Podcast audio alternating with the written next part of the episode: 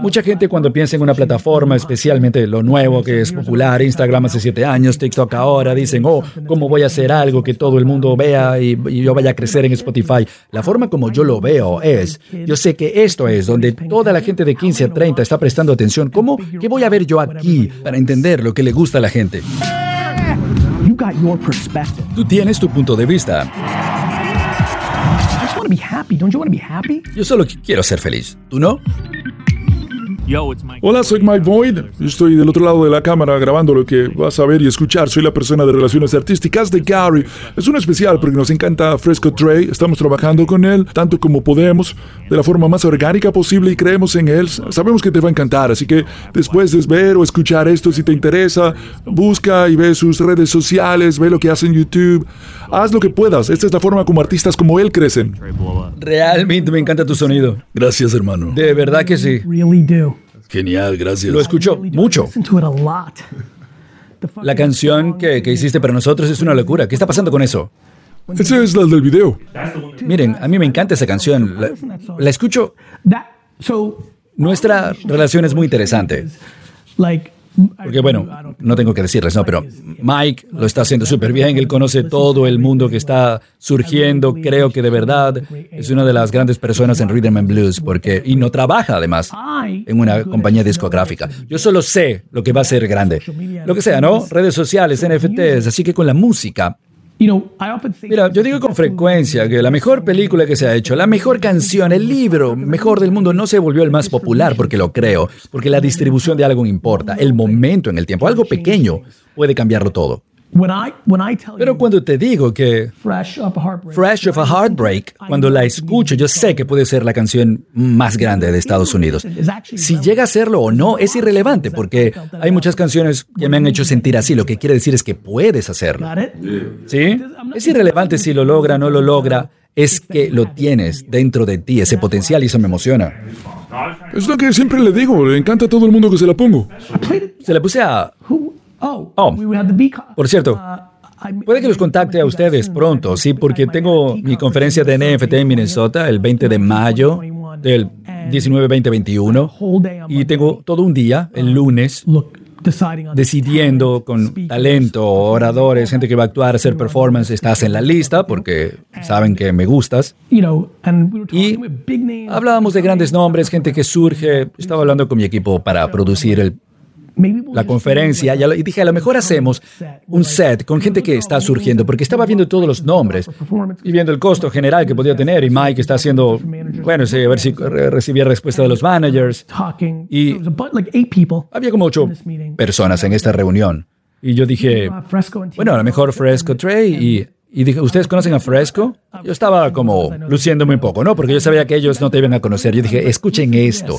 Y se los puse y les encantó. No más o menos, sino que les encantó. Sí, es una locura porque... Bueno, sí, tenía el corazón roto y me estaban, qué, sé yo, que iba a hacer un montón de canciones tristes o... Dije, bueno, me rompieron el corazón, entonces voy a hacer una canción como que, bueno, lo estoy superando, estoy saliendo. Y fue una locura porque cuando, cuando la lanzamos unas semanas después, superó a otras canciones que ya teníamos ahí y había, sabíamos que teníamos que lanzar algo, pero teníamos otro proyecto en mano que no queríamos lanzar y ponemos esta canción y mira todo lo que pasó. Es una canción que, bueno, primero, tu sonido. Todo, todo es correcto en esa canción. La verdad es honesta. Tu sonido y el beat, el, el ritmo que tiene la gente subestima la autenticidad. Y yo creo, y vas a tener tú que demostrar que es verdad, creo que tienes un sonido que va a resonar con muchísima gente. Pero hay cierta gente que, yo escucho, que me encanta, y luego dije, bueno, esto va a estar en este grupo y creo que puedes tener un mercado mucho más amplio. ¿Cuánta atención le prestas a TikTok, tú personalmente, el ser humano? No como profesional, sino tú, el individuo.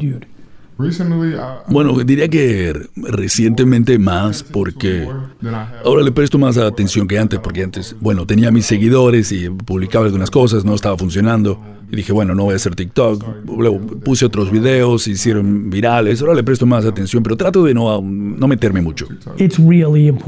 Es realmente importante para ti. Mucho. Va a ser todo el juego por los próximos cinco años.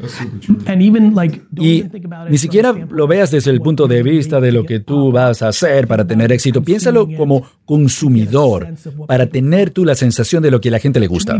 Mucha gente cuando piensa en una plataforma, especialmente lo nuevo que es popular, Instagram hace siete años, TikTok ahora, dicen, oh, ¿cómo voy a hacer algo que todo el mundo vea y, y yo vaya a crecer en Spotify? La forma como yo lo veo es, yo sé que esto es donde toda la gente de 15 a 30 está prestando atención. ¿Cómo? ¿Qué voy a ver yo aquí para entender a lo que le gusta, lo que le gusta a la gente? Y luego subconsciente puede entrar en lo que yo escriba. Puedes ver un video un martes en la noche que la gente se volvió loca y a lo mejor ni siquiera lo recuerdas, puedes pensar que te dio risa, la persona era atractiva y eso puede afectar lo que tú digas dentro de dos semanas y que conecte con la gente.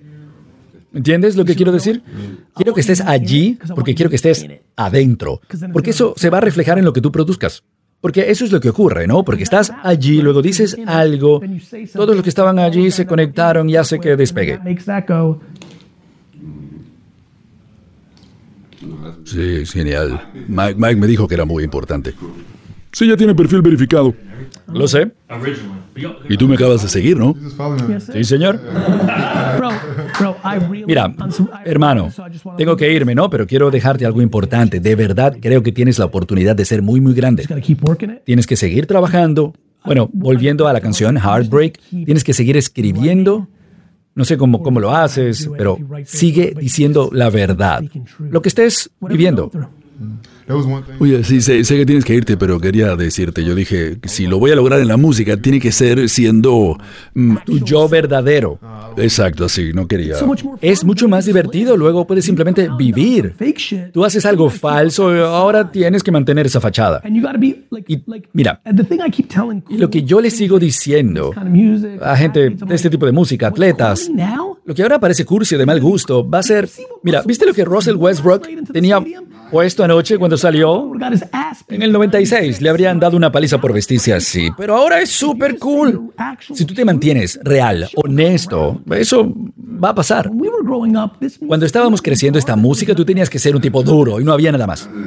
Las chaquetas, las botas militares, timbos. Si tú vivías en una urbanización que era, estaba más o menos bien, pero tu tía vivía en otro sitio, a lo mejor tú fingías que eras de allá, porque todo tenía que ser duro. Puedes visitar a tu abuela una vez y decir, es que yo soy de aquí. ¿Sí? Ahora es, es, hermoso, puede ser tu verdad, es tu verdad. No tienes que ser de Los Ángeles, puede ser de OC, porque la autenticidad es lo que gana. Exactamente. Hagamos una foto y vámonos. Gente de YouTube del podcast, soy Gary Vee. Primero, muchas gracias. Espero que les esté yendo súper bien en esta época. Y también quiero pedirles que se suscriban porque mi compromiso y exploración va a crecer. Historias, encuestas, más contenido, más conexión, más sorpresas. Este es el momento para suscribirse. Espero que lo consideres y verte pronto.